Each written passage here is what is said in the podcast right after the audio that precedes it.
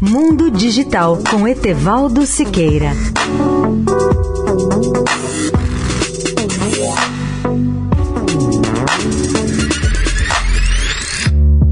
Olá, amigos da Eldorado.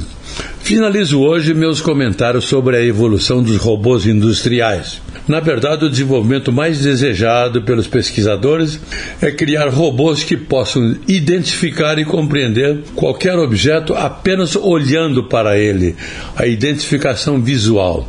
Um dos projetos com esse objetivo é o robô desenvolvido pela empresa Dactyl, que aprendeu espontaneamente a virar e revirar aquele brinquedo de cubo de blocos de construção de brinquedos em seus dedos.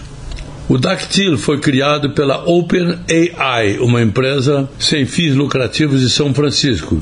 Esse robô consiste em uma mão robótica cercada por uma série de luzes e de câmeras. Ele usa um método de aprendizagem chamado aprendizado de reforço, que consiste em um software de rede neural que lhe permite agarrar e transformar o bloco dentro de um ambiente simulado antes que a mão robótica o agarre de verdade.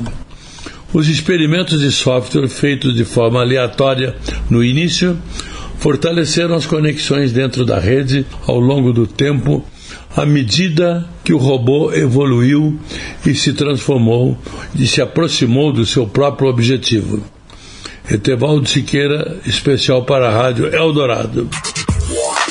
Mundo Digital com Etevaldo Siqueira.